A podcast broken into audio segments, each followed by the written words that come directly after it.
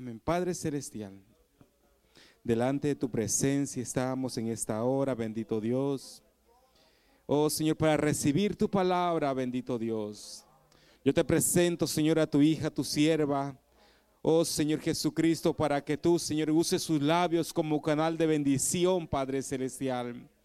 Para que la palabra que le pusiste en la boca y en, el corazón sea predicada, Señor Jesucristo, con toda libertad, Padre Celestial. Abre sus labios, Señor Jesucristo, y nuestra mano publicará, Señor, tu palabra, bendito Dios. Úngela, Señor Jesucristo, con aceite para que tu palabra salga sazonada, bendito Dios, y haga el efecto para el cual tú la enviaste, bendito Dios, en tu santo y glorioso nombre. Amén y amén. Gloria al Señor. Prendíquenos la palabra, hermana Natalia. Dios les bendiga, mis hermanos. ¿Cuántos estamos agradecidos con el Señor en este día? Él ha sido más que bueno. Amén. Y vamos a en esta hora, yo le invito a que usted le diga al que tiene al lado, ¿estás listo? ¿Estás listo? Amén. Vamos en esta hora a enfocarnos en lo que Dios tiene para nosotros. Yo estoy aquí parada, pero yo simplemente soy una mensajera. El que hace la obra es el Señor. Amén. Usted me ve aquí a mi parada, simplemente soy la cartera, el Señor mandó un mensaje y yo lo voy a entregar en esta noche. Amén. Así que vamos a recibirlo. Vamos a abrir la palabra en Deuteronomios 11, versículo 16. Deuteronomios 11, versículo 16. Perdón, 11 sí, versículo 16. Amén. Cuando todos lo tengan pueden eh, responder con un gloria a Dios, así, amén. Lo vamos a leer todos a una sola voz, amén. Dice de esta manera, guardaos pues que vuestro corazón no se infatúe y os apartéis y sirváis a dioses ajenos y os inclinéis a ellos. Ahora vamos a ir a Proverbios 4:23.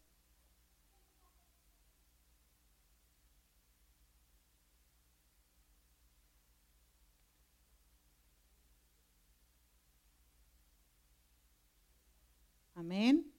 Esto es un versículo muy conocido. Amén. Dice la palabra del Señor, sobre toda cosa guardada, guarda tu corazón, porque de él mana la vida. Gloria a Dios. ¿Podemos tomar asiento en esta noche? Y el título de este mensaje es una pregunta. No, tal vez no es un título en sí, es una pregunta. El Señor nos pregunta en esta noche, ¿quién dirige tu corazón? Piensa en esta pregunta. ¿Quién dirige tu corazón? Amén.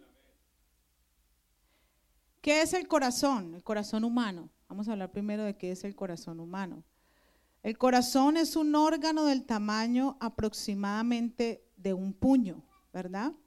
Está compuesto de tejido muscular y bombea sangre a todo el cuerpo. La sangre se transporta a todo el cuerpo a través de los vasos sanguíneos, unos tubos llamados arterias y venas. El proceso de transportar la sangre en todo el cuerpo se llama circulación. Amén. Entonces, el corazón es como el centro de actividades del cuerpo. ¿sí? El que, el que se encarga de que nuestro cuerpo funcione, de que nuestras articulaciones funcionen, de que nuestros músculos se muevan. Eso se encarga el corazón, porque ¿qué sería nuestro cuerpo sin sangre? ¿Mm? Muerto, ¿verdad? El Señor dice que Él derramó hasta su última gota de sangre. Dice que al final ya ni sangre salía, ¿verdad? Entonces, en la sangre es lo que mueve nuestro cuerpo, ¿verdad? Y el corazón es el que hace esa labor en el cuerpo. Entonces, el corazón es el centro de todo nuestro, lo podía decir de nuestro vivir. Si el corazón no funciona, pues no estamos vivos. Pero si el corazón funciona, estamos aquí de pie. Y cuando está enfermo, ¿verdad? Eh, las personas terminan en el hospital en condiciones, en condiciones muy graves, ¿verdad? Y según Dios, hablando del corazón, ¿qué significa el corazón para Dios? Vamos a hacer una, una similitud de conceptos. El corazón para Dios en estos textos es el asiento de las actitudes, emociones de la inteligencia, se refiere a la mente, a los pensamientos, a los sentimientos y al intelecto en general. Y con ello espera encaminar a sus hijos para que tengan una comunión con Él de manera permanente.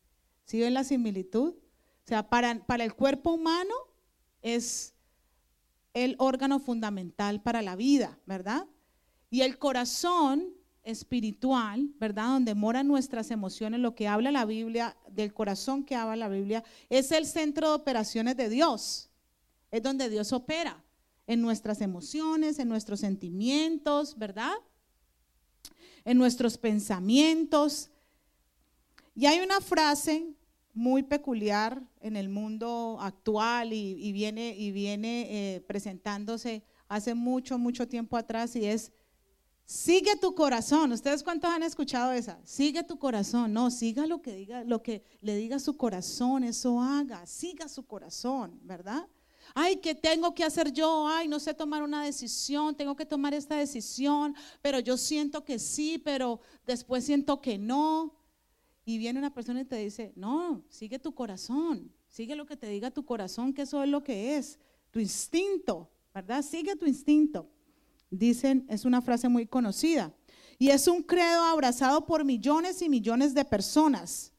Es la declaración de fe de unos de los grandes mitos de la cultura, ¿verdad? Esa es la fe que, que proclaman muchas personas.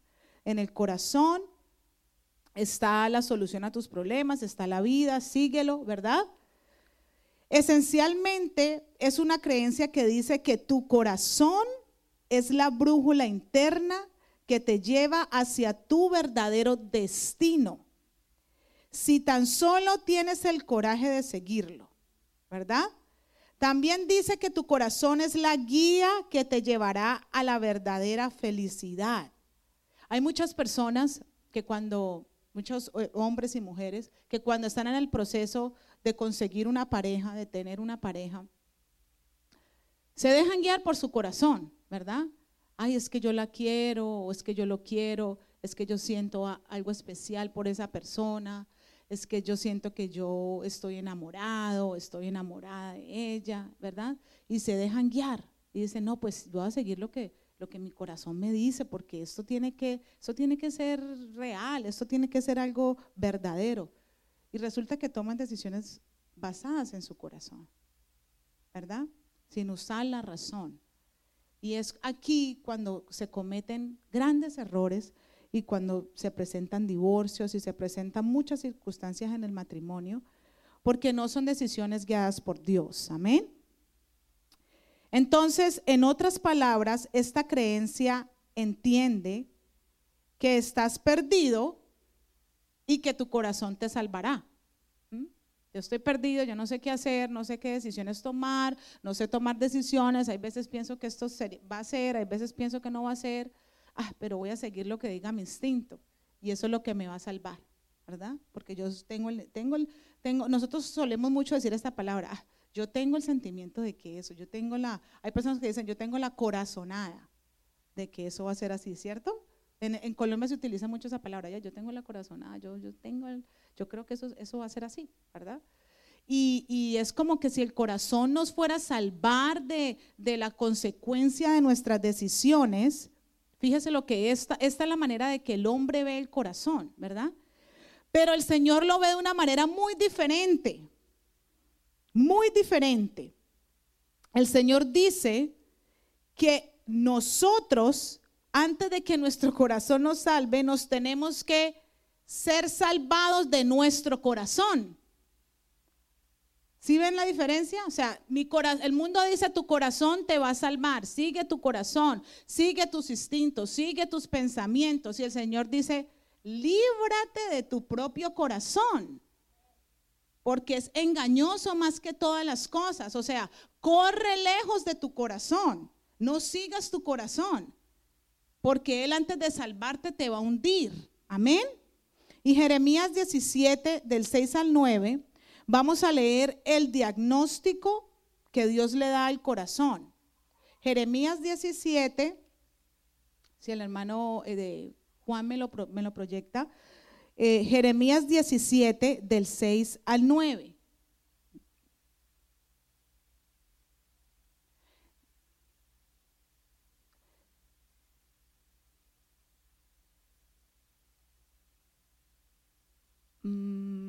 Poquito antes.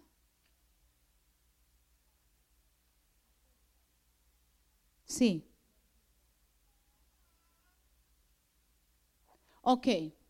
Así ha dicho Jehová, maldito el varón que confía en el hombre y pone carne por su brazo y su corazón se aparta de Jehová. Vamos al 6 será como la rétama en el desierto y no verá cuando, cuando viene el bien, sino que morará en las sequedades, en el desierto, en tierra despoblada y deshabitada. Bendito el varón que confía en Jehová y cuya confianza es Jehová.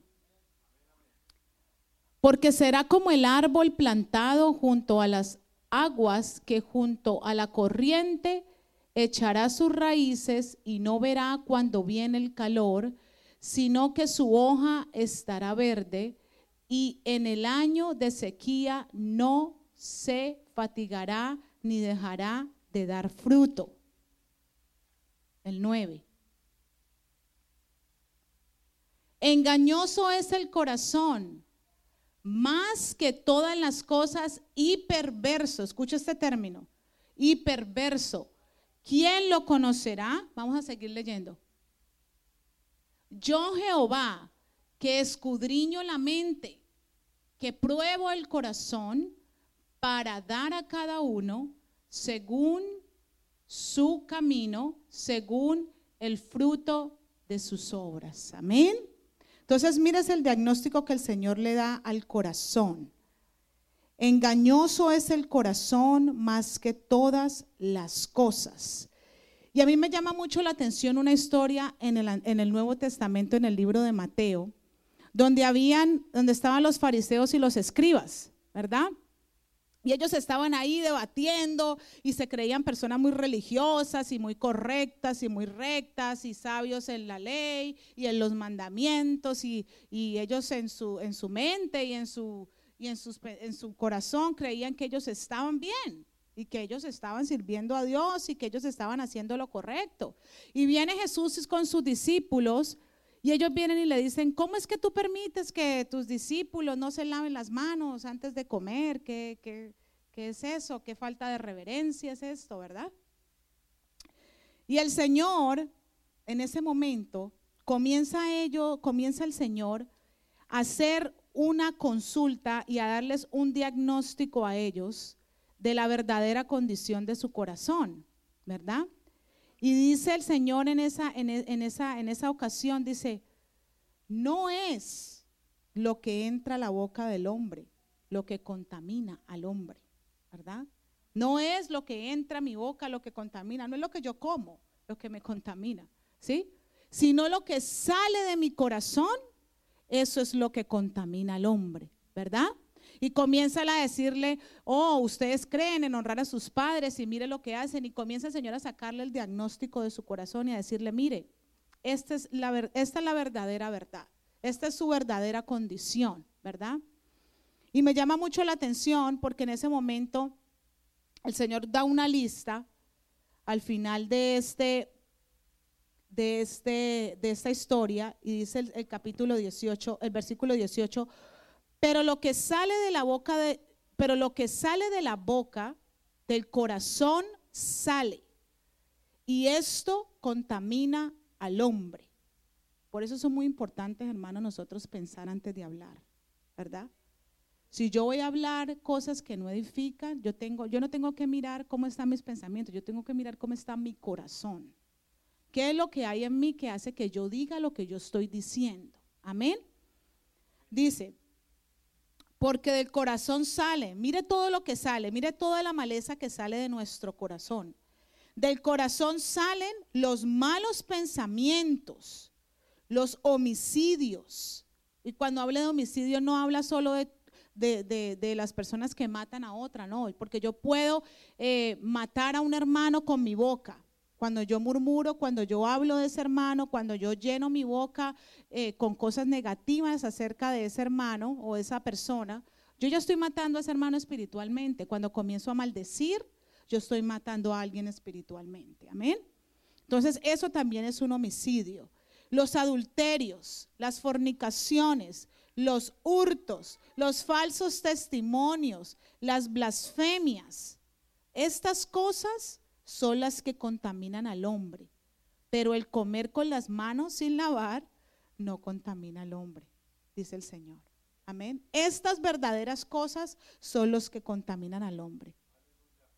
Y hermanos, en la Biblia podemos ver grandes hombres, y ahorita vamos a entrar a meditar en cada uno de ellos, en las consecuencias tan graves que sufrieron ellos por seguir a su corazón.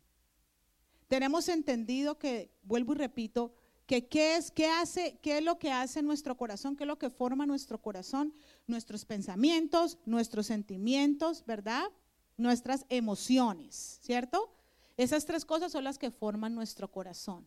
Cuando yo siento una emoción, cuando yo siento una emoción, les voy a dar un ejemplo, cuando yo siento una emoción de ira, y, esa ira está en mí, ese enojo está en mí, y resulta que yo no llevo ese sentimiento, esa, esa, emoción a la presencia de Dios, sino le digo, Señor, estoy enojado en este momento, ayúdame. Y simplemente abro mi boca y digo cosas que no tengo que decir, ¿verdad?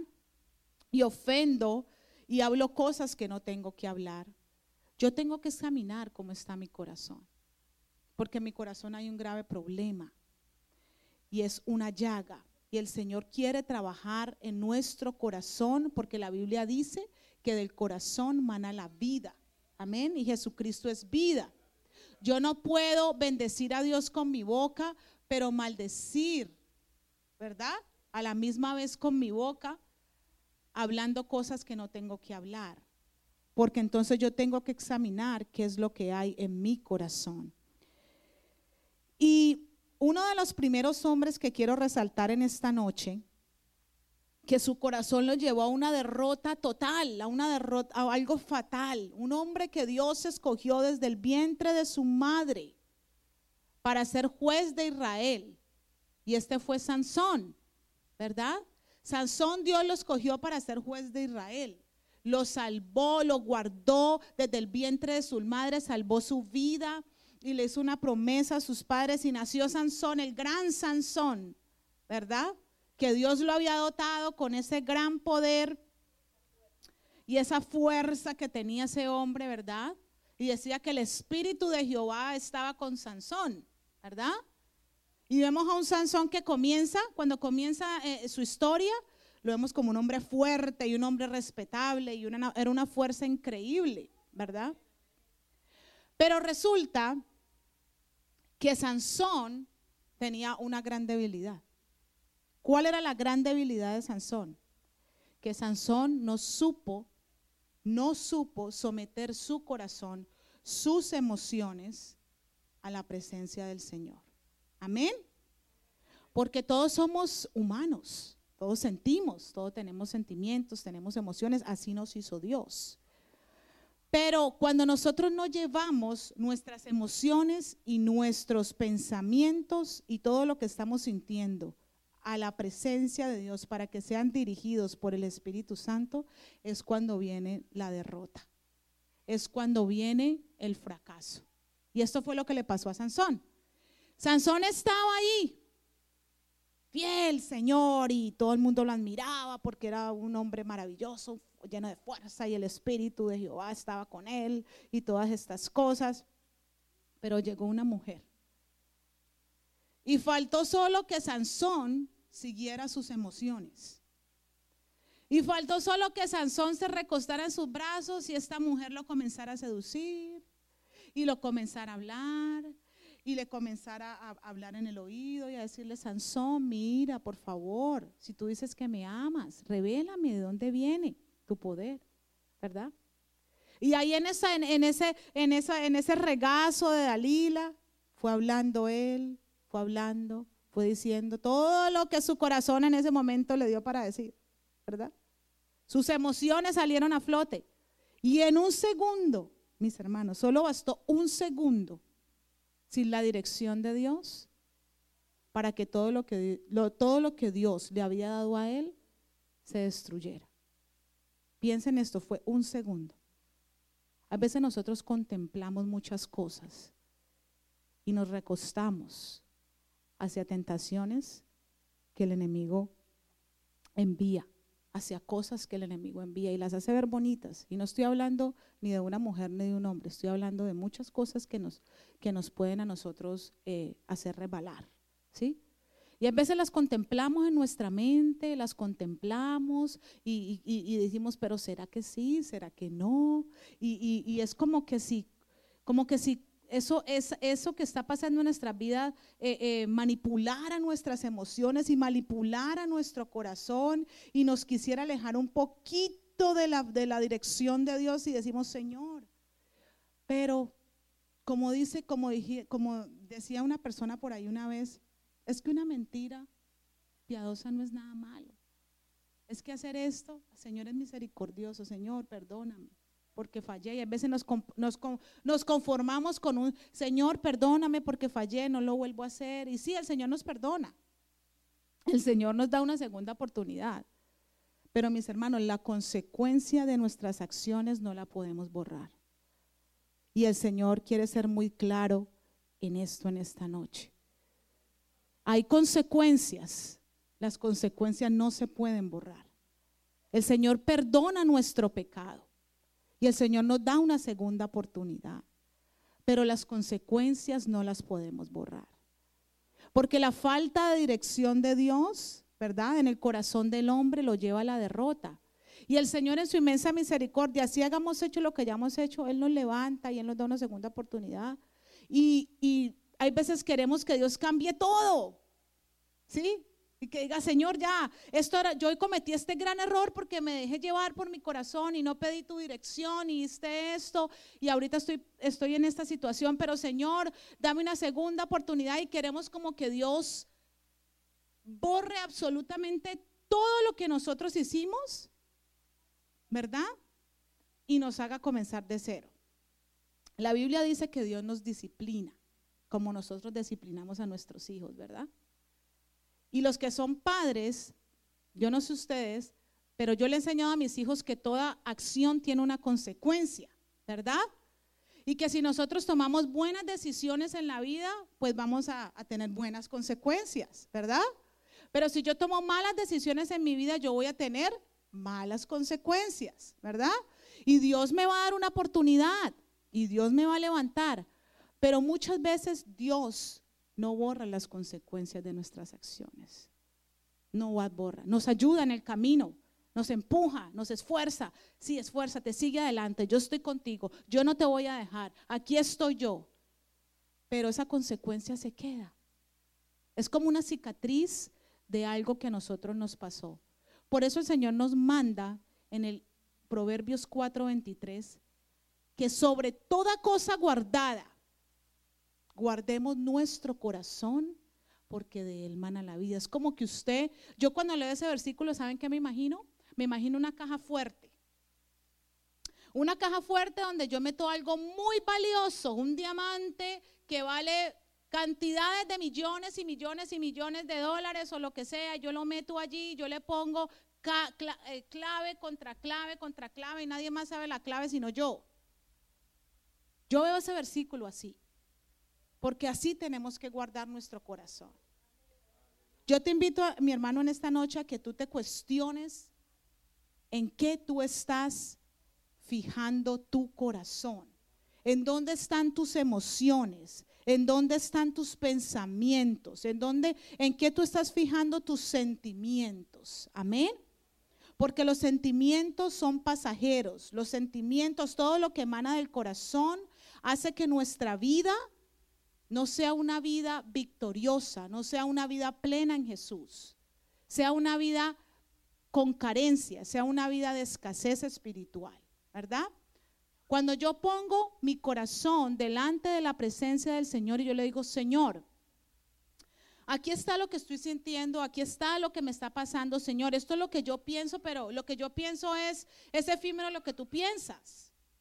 ¿Qué tú piensas? ¿Qué es lo que tú quieres? No importa que yo no esté de acuerdo, pero lo que tú quieres yo voy a hacer. Y cuando nosotros enfocamos nuestros pensamientos y nuestro corazón en lo que Dios quiere que nosotros hagamos, aún el mundo, hermanos, esté en desacuerdo. Yo sé que muchos de lo que lo que, los que estamos aquí tenemos familias inconversas, familias que todavía no, no han recibido este precioso evangelio, ¿verdad? Y para muchas personas parecemos religiosos, parecemos locos, parecemos muchas cosas, ¿verdad? Pero qué lindo que en esta noche nosotros podamos seguir, yo no seguí, decir, yo no seguí mi corazón, yo seguí a Jesucristo. Yo me dejé guiar por Él. Yo no seguí mis emociones. Yo no me bauticé por emociones. Yo no recibí a Jesús por emoción porque ese día yo llegué necesitado y resulta que estaban predicando y yo decidí pasar. No, yo recibí a Jesús porque tuve un encuentro con Él. Amén. Eso es la verdadera, el verdadero corazón que Dios quiere que nosotros tengamos en esta noche. Aleluya. Hubo otra, otra, otra parte de la Biblia que a mí me llama muchísimo la atención, el efecto que hizo esto en los corazones de estas personas, y fueron los hermanos de José, ¿verdad? Los hermanos de José, desde que estaban pequeños, se fueron criando con José, se fueron criando con José, y hubo un patrón en esa familia de favoritismo, ¿verdad? José, miró a José perdón, el, el papá de José comenzó a mirar a José con ojos diferentes, ¿verdad? Y lo veía especial y lo veía diferente a los otros y comenzó a darle un poco más de preferencia a José. Y esto comenzó a crear en sus hermanos una raíz de amargura muy profunda, muy profunda, que no se, no se hizo en el momento que ellos decidieron ir y tirarlo a ese foso. Eso ya se venía maquinando desde que ellos estaban pequeños. Esa raíz de amargura. Se veía maquinando silenciosamente, silenciosamente fue creciendo y mi papá tal vez no me ama como ama a José y ama más a José que a mí y no mira mis talentos y no mira lo que soy yo y veo que, que yo para él no soy importante. Podrían empezar los hermanos de José, ¿verdad? Y eso fue creando en ellos una raíz de amargura tan profunda que yo creo, mis hermanos, que ellos en ningún momento fueron felices, ni fueron personas libres. ¿verdad? Ni, fueron, ni fue una comunión de hermanos sana, porque ellos aparentaban delante de José que, que, lo querían, que podían estar ahí con él, y, y me imagino que una familia cuando se sentaban a comer y se sentaban todos, pero nadie sabía la condición del corazón de los hermanos de José, ¿verdad? Solo Dios sabía. Y vemos lo que esa raíz de amargura logró hacer en José y lo que llevó a sus hermanos a que ellos hicieran, ¿verdad? A que lo entregaran, a que lo vendieran y ellos bien, píntese usted este, este escenario en su mente, ellos viendo que a su propio hermano se lo llevaban, ellos tener el coraje de lanzar a su hermano a un, a un hoyo, ¿verdad? Y que su hermano gritara por ayuda, ayúdeme, sáquenme de aquí, sáquenme. Pero más fuerte era la amargura que ellos tenían en su corazón que los estaba consumiendo, ¿verdad? Que no tuvieron la compasión con José de sacarlo de ese lugar. Y muchas veces nosotros acarreamos con raíces de amargura. Y yo, mis hermanos, quiero decirles en el nombre de Jesús que cuando yo estaba orándole al Señor por este mensaje, el Señor me llevó a hacer un gran enfoque en esta parte. Porque nosotros hay veces no nos damos cuenta y nosotros tenemos raíces de amargura desde niños. Desde cosas muy fuertes que a nosotros nos pasaron desde niños. Y crecimos con eso sobreviviendo. Sobrevivimos a esas situaciones y nosotros mismos nos dimos valor para seguir adelante, valor para seguir caminando, valor para seguir enfrentando la vida, pero esa raíz de amargura siguió allí, en nuestro corazón, siguió allí en nuestro corazón. ¿Y cómo nos damos cuenta si esa raíz de amargura sigue allí? Si usted recuerda lo que le pasó con dolor. Cuando recordamos lo que nos pasó en la vida con dolor y miramos atrás, y yo les voy a dar un testimonio, mis hermanos, en esta hora. Yo viví mucho tiempo con una raíz de amargura, muchísimo tiempo. Y yo le decía a Dios, Dios, ¿cómo puede ser posible, antes de conocer a Jesús, yo le decía a Dios, ¿cómo puede ser posible que todas mis amigas tengan un papá chévere? y yo tenga el papá que me tocó. Y yo decía, no puede ser posible, o sea, ¿qué he hecho yo? ¿Qué hice? O sea, ¿tan mala soy para yo merecerme eso? Porque todo el mundo tiene el derecho a tener un papá diferente y yo no. ¿Por qué? O sea, ¿qué he hecho yo para eso? ¿Qué hice? ¿Qué hice yo para, para merecerme eso? Y fue una pregunta que yo le decía al Señor, cuando yo era adolescente. Yo, yo, me, yo le preguntaba eso a Dios y se lo preguntaba con enojo. No se lo preguntaba como, como que, ay Señor, yo, yo se lo preguntaba con enojo. Yo decía, wow, o sea, tan mala soy para ti que tú me mandaste a vivir esta situación. O sea, yo creo que hay personas peores que yo y tienen un papá mejor que el mío, ¿verdad? Y Dios a través de que, de que pasaron los años y cuando lo conocí a él, él trajo a mi mente este sentimiento. Y me dijo, esa raíz está muy profunda en tu corazón. Y no la puedo cortar, la tengo que arrancar de fondo. Así te duela, tengo que arrancarla de fondo. Y ahí fue cuando Dios comenzó a ministrar mi vida y pude perdonar y pude gritar mi dolor y pude llorar mi dolor y pude salir adelante. Y el día que me enfrenté otra vez a, ver a mi papá frente a frente, pude levantar mis manos y decir, gracias Señor, porque me liberaste, porque lo puedo ver con ojos diferentes, porque sentí que, Dios había arrancado ese, ese sentimiento que yo tenía en mi corazón. Entonces, mis hermanos, hay raíces de amargura que nosotros cargamos desde la niñez. Por una palabra, por un golpe, por favoritismo entre hermanos, por cosas que hicieron nuestros padres, por muchas cosas que generaron en nosotros heridas muy profundas, que generaron en nosotros cosas que nos hicieron ser personas que tal vez nosotros no queríamos ser, tomar actitudes que no queríamos tomar. ¿verdad? Tomar personalidades que no nos pertenecen, formas de ser que no nos pertenecen, ¿verdad? Que se comenzaron a, estancar ahí en nuestro corazón, como se comenzaron a estancar en el corazón de los hermanos de José, ¿verdad? Y, no y les impedía ser felices. Y muchas de esas cosas a nosotros nos impide ser felices. Pero en el nombre de Jesús el Señor hoy quiere que nosotros dejemos toda raíz de amargura delante de su presencia si algo te amarga, si algo te irrita, si cuando te hablan te enojas con facilidad, si cuando eh, las personas cometen un error, eh, te molesta, te molesta que, te ofendan, te molesta que, que se equivoquen contigo. Bueno, aquí está el Señor en esta noche para sanar la llaga de tu corazón. Amén. Aquí está el Señor en esta noche para sanar la llaga de tu corazón. Porque sobre toda cosa guardada, guarda tu corazón porque de él mana la vida. Amén. Gloria al nombre de Jesús. Pablo fue otro hombre que se dejó guiar por su corazón, ¿verdad? Antes de que el Señor lo llamara. Y él tomó su justicia propia y él dijo, no, yo voy a matar a esos cristianos porque esos van en contra de, lo, de toda la verdad, de la ley, de los mandamientos. Vamos a matarlos, ¿verdad? Y él iba y mataba a cristianos y él pensaba que eso estaba bien. Él pensaba que lo que estaba haciendo estaba bien. Como nosotros podemos pensar hoy en día que cosas que estamos haciendo están bien, ¿verdad? Pero resulta que no fue hasta que tuvo un encuentro con Jesús, hasta que el Señor lo dejó ciego, hasta que el Señor le mostró su condición y le dijo, hey, hey, no es por ese lado. O sea, tú creyendo estar bien estás mal. No es por ese lado. Es a mi manera. Es lo que yo quiero para ti.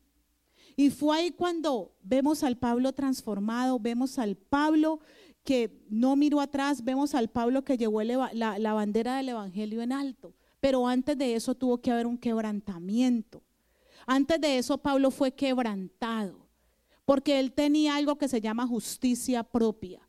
¿Qué es la justicia propia? Es creer que yo estoy bien y que mi estándar de vida, mi estándar de, mi estándar de ver la vida, mi estándar de juzgar a las otras personas es correcto. Que si otra persona comete un error, entonces yo digo, no, es que esa persona no ha debido de hacer así porque, porque no es lo correcto, porque lo correcto es hacer esto, ¿verdad? Y nosotros no somos nadie para decir que es correcto y que es incorrecto. Porque el único perfecto es Dios. Amén. Así como yo pienso estar correcto, Dios puede pensar de mí que yo estoy incorrecto y que lo que yo estoy juzgando no es correcto, porque solo Dios conoce el corazón. Amén. Dios conoce nuestro corazón. Solo Él sabe la razón de todas las cosas. Pedro fue otro. ¿Qué pasó con Pedro? Fue el único que se atrevió a caminar sobre las aguas. El único. De todos los discípulos fue el único que dijo, Señor. Y caminó, ¿verdad? Yo me imagino ese escena y digo, Señor, ¿cómo será caminar sobre las aguas? ¿Cómo habrá sido eso tan, tan poderoso, ¿verdad? Y caminó sobre las aguas en ese momento. Pero llegó la emoción del miedo y ¿qué pasó? Lo hundió. Solo una emoción, solo una dirección del corazón bastó para que él se hundiera, ¿verdad? Y a veces una, una sola, nosotros podemos ir bien y viendo la gloria de Dios y, y creyéndonos que estamos bien en nuestra vida espiritual y vamos y vamos y vamos. Y, y el Señor tiene una visión para nuestras vidas y tiene un plan. Y Él nos lleva la vida de nosotros, va, dice la Biblia que va de aumento en aumento hasta que el día es perfecto, ¿verdad? Y, cada día caminamos a ese propósito de Dios, pero resulta que pasa una situación en nuestra vida que no nos gustó, ¿verdad? O estamos pasando una prueba que no entendemos por qué la estamos pasando, que no entendemos por qué está pasando esa situación. Y ahí es en el momento que en vez de nosotros mirar la visión de Dios y decir, Señor, ¿para qué tú estás permitiendo esto en mi vida? Comenzamos a decir, ¿por qué? Ay, Señor, y nos comenzamos a desanimar y a desanimar y a desanimar y a hundirnos y a hundirnos y a hundirnos y a hundirnos. Y la visión de Dios se esfumó. Amén. Y resulta que Dios le comienza otra vez a comenzar de cero. A ver, vamos a comenzar otra vez. Ya habíamos avanzado todo esto, pero como te hundiste, te saco y te vuelvo a llevar a cero. Y comenzamos desde cero, vamos caminando y otra vez resulta que viene una emoción y te hunde. ¿Tú crees que ese es el propósito de Dios para nuestra vida? No lo es. La Biblia dice que nuestra vida tiene que ir de aumento, en aumento, en aumento, en aumento. Es como una escalera. Imagínate tu vida como una escalera. Hoy subes uno, mañana otro, mañana otro, mañana otro, y es una escalera sin fin. ¿Y cuál es el fin? La eternidad, la salvación, el reino de los cielos. Amén. Entonces, Ustedes, yo les hago yo les hago a mis hermanos una pregunta en esta noche. ¿Ustedes creen que vale la pena nosotros dejarnos guiar por nuestro corazón? No vale la pena. Muchas veces lo dejamos hacer y es diariamente que pasa esta situación en nuestras vidas, que nuestro corazón toma el gobierno de nuestras acciones, nuestras emociones toman el gobierno de nuestras acciones y nos alejan de la visión de Dios y, antes, y en vez de avanzar, retrocedemos. Amén. El corazón dicta muchas cosas, dicta muchísimas cosas. Probablemente tu corazón hoy haya dicho cosas que no querías repetir, cosas que solo tú y tu corazón sabe, que nadie más las escuchó, solo aquí, ¿verdad? Cosas que no podías repetir, ¿verdad? Y el corazón dice que toda la realidad debería servir a mis deseos. Eso es lo que dice el corazón. Usted cuando piensa en algo, usted piensa lo bueno para usted.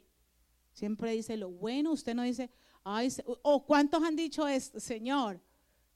Por eso hay muchas personas que les da mucho temor decir este versículo, pruébame y examina mi corazón y mira mi si camino de perversidad. ¿sí? A nosotros nos cuesta mucho decir, uy, Señor, pruébame, porque cuando usted le dice al Señor, pruébame, usted le está dando el derecho de decir, Señor, haga conmigo lo que usted tenga que hacer. La prueba que usted me tenga que mandar, yo estoy dispuesto a enfrentarla. Eso es algo serio, ¿verdad? Y tenemos que ser conscientes de lo que decimos.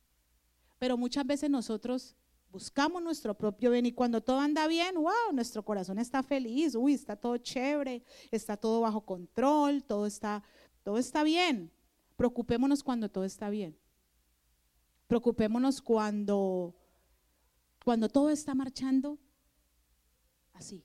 Porque cuando todo está marchando así, ¿qué pasa cuando viene un, maremoto? El mar se pone tranquilo, ¿verdad? Y de repente, ¿verdad? Sale la tormenta. Entonces, cuando todo está así, nosotros tenemos que, donde más tenemos que buscar de Dios. Porque cuando todo está, cuando nuestra mente cree o nuestro corazón cree tener todo bajo control, es cuando viene la prueba. Amén. Dice, dice, dice, a mi corazón le gusta pensar, a nuestro corazón le gusta pensar lo mejor de nosotros y lo peor de los demás. A menos, escucha esto muy, muy, muy, muy verdadero, a menos que los demás piensen bien de mí. Si yo, si alguien piensa bien de mí, yo estoy contento con esa persona, ¿verdad? Si alguien es amable conmigo, yo estoy contento con esa persona, ¿verdad? Pero cuando, si alguien no está bien conmigo, o resulta que la persona tiene un concepto diferente a lo que yo estoy diciendo o no está de acuerdo conmigo, entonces a mí ya no me gusta muchito, ¿verdad? Esa persona. O cuando una persona me habla mal o cuando una persona me ofende, entonces ya esa persona no es tan de mi agrado. Me gusta más rodearme con, las que, con los que me tratan bien, ¿verdad? Decimos todos, con los que me tratan bien es chévere, porque todos se tratan bien, todos te aceptan, ¿verdad? Pero con los que no te aceptan, no nos rodeamos. ¿Por qué será? Si el Señor se rodeaba de todos los que no lo aceptaban. El Señor Jesús se sentaba con fariseos, con escribas, con los mismos que lo querían crucificar. Se sentaba Dios, se sentaba allí y comenzaba a hablar y, a él no le importaba que no lo aceptaran. Él lo que le importaba era cumplir su misión. Y esa es la misión que nosotros hemos sido llamados a cumplir, la misión del amor incondicional. Si alguien no está de acuerdo con nosotros, hermano, no lo tomemos personal.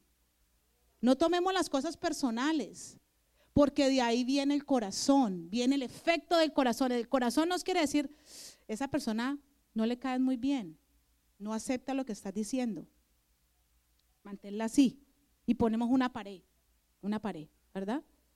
Pero cuando esa persona es chévere, entonces ahí sí la abrimos. No, vamos a hacer lo contrario. Si sientes que una persona no te acepta, si tienes eh, eh, un roce con una persona o una diferencia de, conceptos, de pensamientos, acércate a esa persona.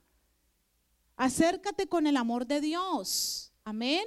Porque eso es lo que el Señor quiere. Ese fue el ejemplo que Él nos dejó en esta tierra. El Señor no se acercaba a todos los que lo querían.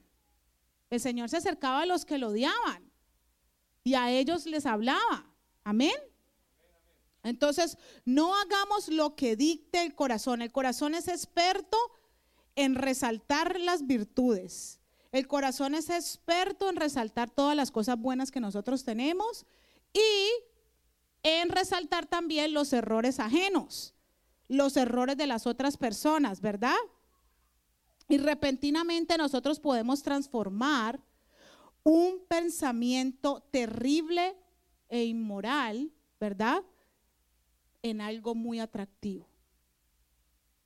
En algo muy atractivo. Yo puedo pensar, esto, yo puedo estar pensando en algo que a Dios que Dios abomina, que es un ejemplo, la murmuración.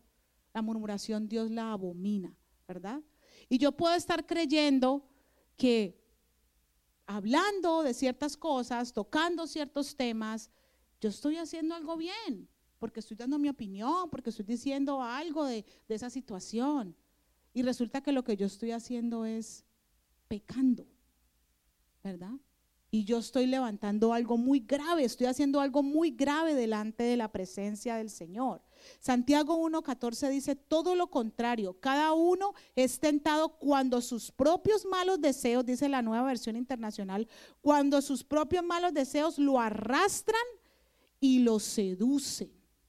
¿Verdad? Lo seducen, nuestros propios deseos nos seducen, nos envuelven y nos hacen creer que nosotros, que el yo, ¿ustedes sabían que, que hay un gran ídolo que nosotros tenemos? Cuando la Biblia habla de ídolos, no habla solo de ídolos de, de yeso y de madera habla de ídolos del corazón, ¿verdad?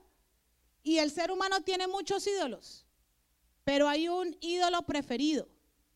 ¿Saben cómo se llama ese ídolo? Yo. Yo, el yo. ¿Por qué el yo es nuestro preferido? Porque todo lo que yo pienso y lo que yo quiero y lo que yo deseo, eso es lo que, lo que es y así la otra persona esté eh, incorrecta, es, es lo que es. ¿Verdad? Y hay un versículo que a mí me llama mucho la atención. Hermanos, y cuando yo medité en este versículo, a mí me impactó. Y está en Primera de Corintios 8.1. Y dice de esta manera. Dice, en cuanto a lo sacrificado a los ídolos, sabemos que todos tenemos conocimiento. El conocimiento envanece, pero el amor edifica. En este versículo habla de un sacrificio. Eso, fue lo que me impactó a mí. Habla de un sacrificio, ¿verdad? En el yo. Y vamos a identificar en esta noche el ídolo mayor que tenemos todos nosotros aquí, el yo, ¿verdad? Cuando yo me entrono el ídolo yo en mi corazón, y dejo que ese yo sea el que gobierne mis pensamientos y el que gobierne mis acciones y el que gobierne mis palabras y el que gobierne mis sentimientos, yo sacrifico con esa acción a muchas cosas que Dios me ha dado en mi vida que son valiosas. Y una de ellas son nuestros hijos. ¿Por qué? Porque todos tenemos muchas maneras diferentes de ver la vida, ¿verdad?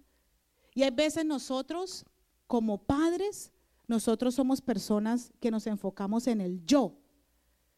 Yo pienso que esto es lo que tú deberías hacer, yo pienso que esto es lo que se tiene que hacer y yo, y yo, y yo, y yo soy tu mamá y yo te tengo que eh, decir esto y yo, y yo, y yo, y yo.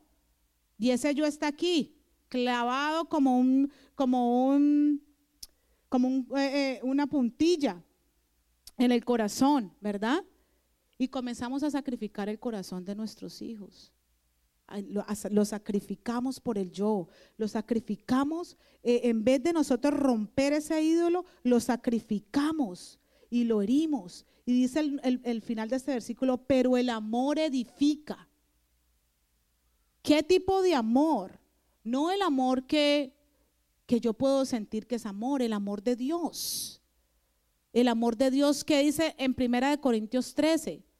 El amor, todos no sabemos de memoria, ¿verdad? Todo lo sufre, todo lo espera, no se irrita, no busca lo suyo, no hace nada indebido, ¿verdad?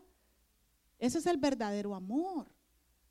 Pero cuando yo dejo que el yo, o sea, cuando mi persona deja que el ídolo yo se entrone en mi corazón, comienzo a sacrificar esas cosas porque ya el amor de Dios no me hace ver a las otras personas de la manera como Dios quiere que yo las vea, sino que las veo en mi propio concepto, las veo en mi propia manera de pensar. Mi corazón mismo me engaña.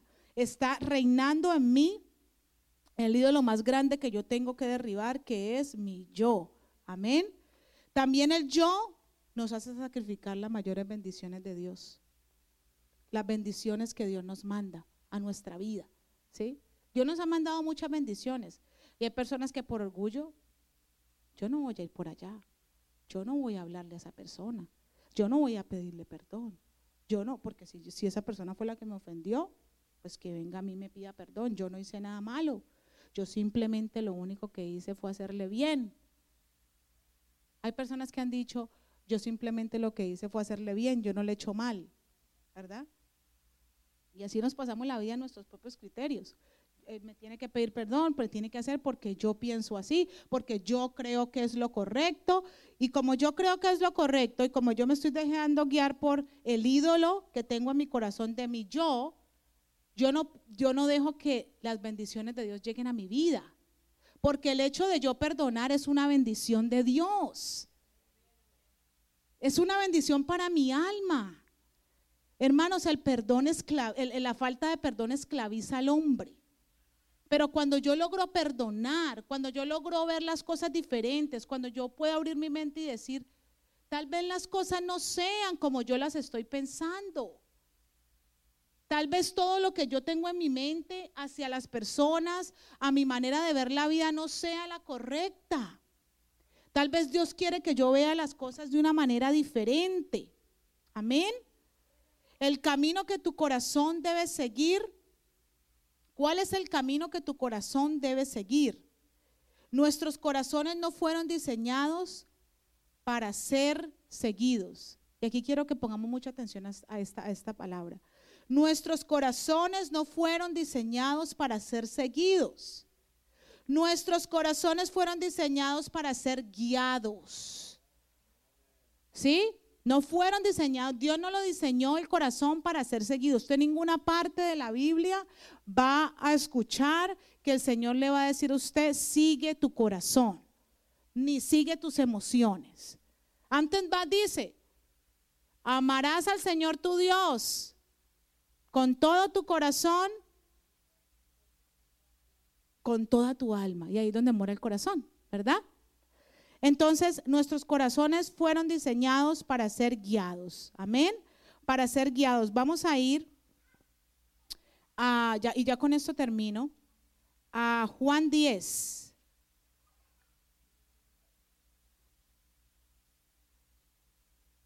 Donde el Señor dice unas palabras muy hermosas.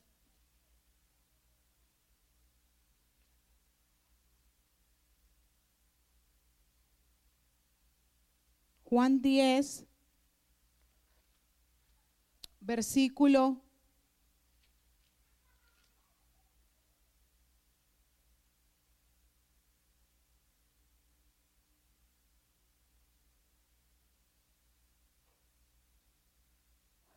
Ok, Juan 10, versículo 14.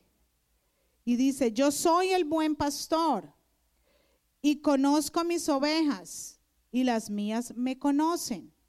Así como el Padre me conoce y yo conozco al Padre y pongo mi vida por las ovejas, ¿verdad? Vamos a leer acá en el versículo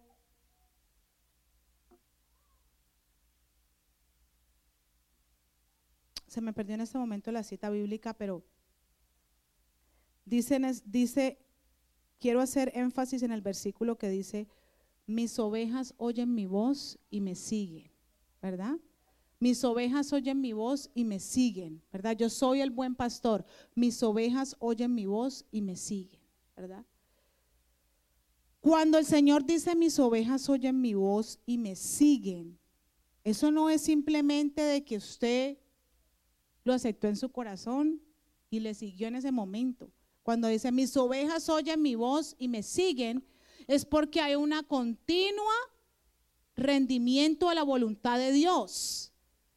Mis ovejas oyen mi voz y me siguen. O sea, yo no me voy a enfocar en lo que me está diciendo mi corazón, en lo que me está dictando mi mente, sino que yo me voy a escuchar, yo me voy a enfocar en escuchar la voz de Dios, en dejar que Dios guíe mi vida, en dejar que Dios dirija mi corazón, en dejar que Dios dirija mis emociones, mis pensamientos. Y en esta noche, mis hermanos, vamos a cuestionarnos a nosotros mismos. Yo le invito a eso. A que entremos esta noche al salón al consultorio del mejor médico por excelencia. Porque el Señor en esta noche quiere hacer una cirugía. El Señor en esta noche quiere hacer una cirugía a corazón abierto. A corazón abierto.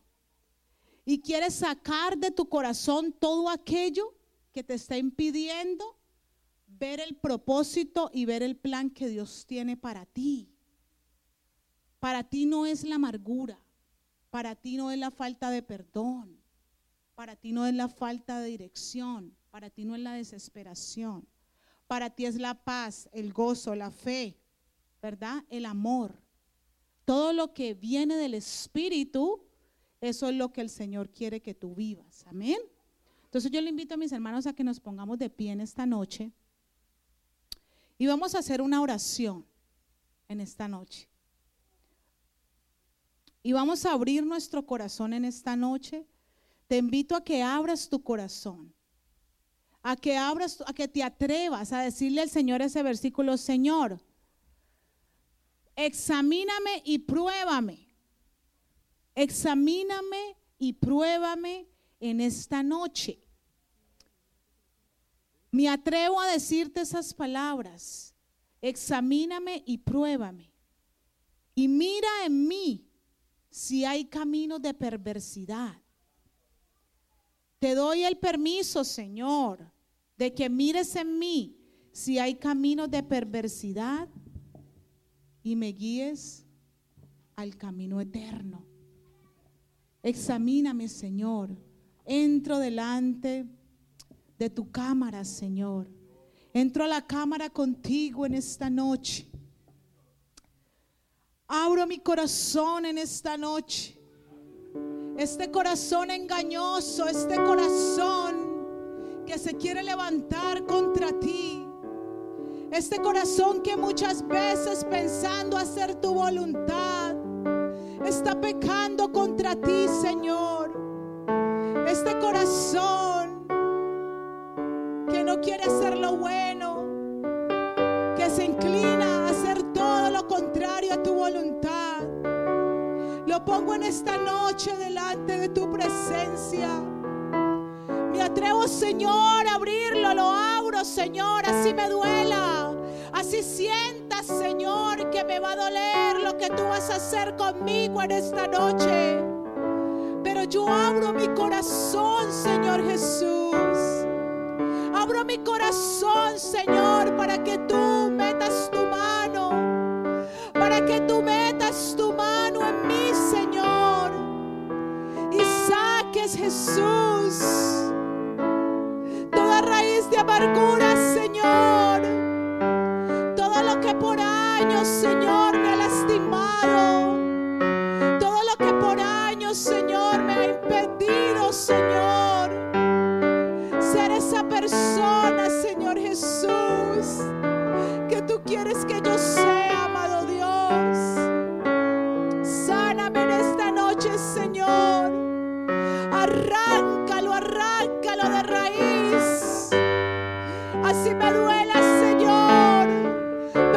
Que mis lágrimas caigan delante de tu presencia antes de perderme, Señor, por mi propio corazón.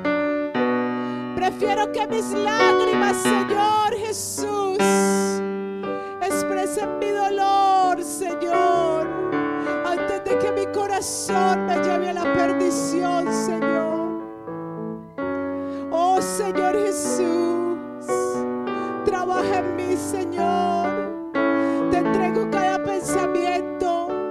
entrego mi manera de pensar, te entrego mi manera de ver la vida, te entrego mi manera, Señor Jesús, de sentir.